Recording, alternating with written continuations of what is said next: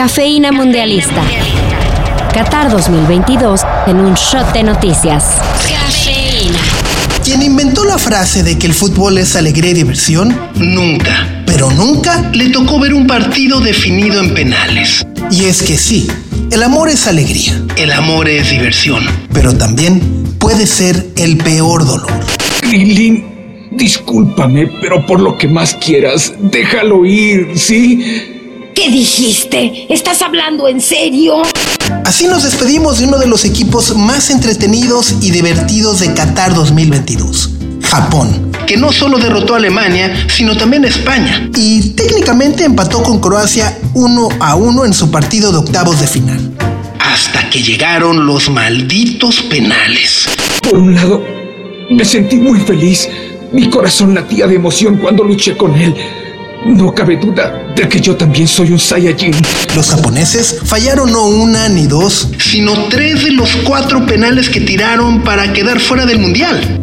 Si han puesto atención los últimos días, seguramente habrán visto videos de aficionados japoneses recogiendo la basura de los estadios tras sus partidos. Y esta tarde no fue la excepción. Pero más conmovedor aún fue el gesto del técnico Moriyasu, que tras la derrota reunió a sus jugadores en el centro de campo les dio un discurso para reconocer y agradecer el esfuerzo y finalmente se dirigió a la tribuna, donde estaban cientos de aficionados que realizaron el viaje de Japón hasta Qatar. A ellos les rindió una caravana para darles las gracias. Gracias a ti el mundo sigue con vida. Pero escúchame, Goku. La próxima vez debes derrotarlo con un poder más sorprendente. ¿Has entendido? Sí, claro. ¿Decíamos que el fútbol también puede ser dolor? Pregúntenle a Corea del Sur, que no se cansó de sacar la pelota de su portería en el primer tiempo del partido contra Brasil. Sí, lo perdieron 4-1.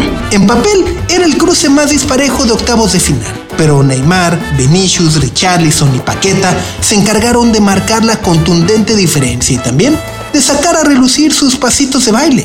¡Brasil! Luca Paquetá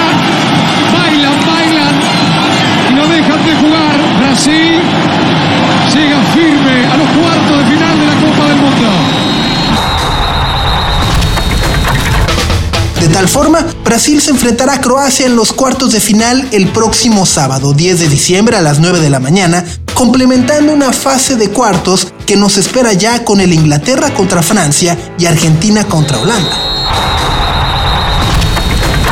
El último cruce se define mañana martes con dos partidos que restan. A las 9, España parte como favorito para llegar a la final y se enfrentará a una sorpresiva selección de Marruecos que logró clasificarse como primer lugar de su grupo, donde Bélgica, Croacia y Canadá no les pudieron hacer ni cosquillas.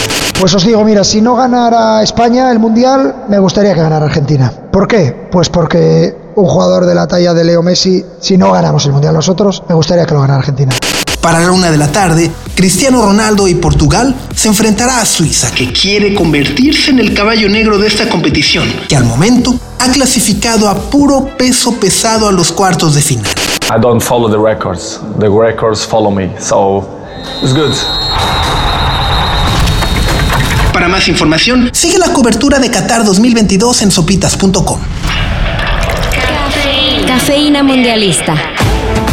La cobertura de Qatar 2022 está en sopitas.com. Cafeína, Cafeína Mundialista.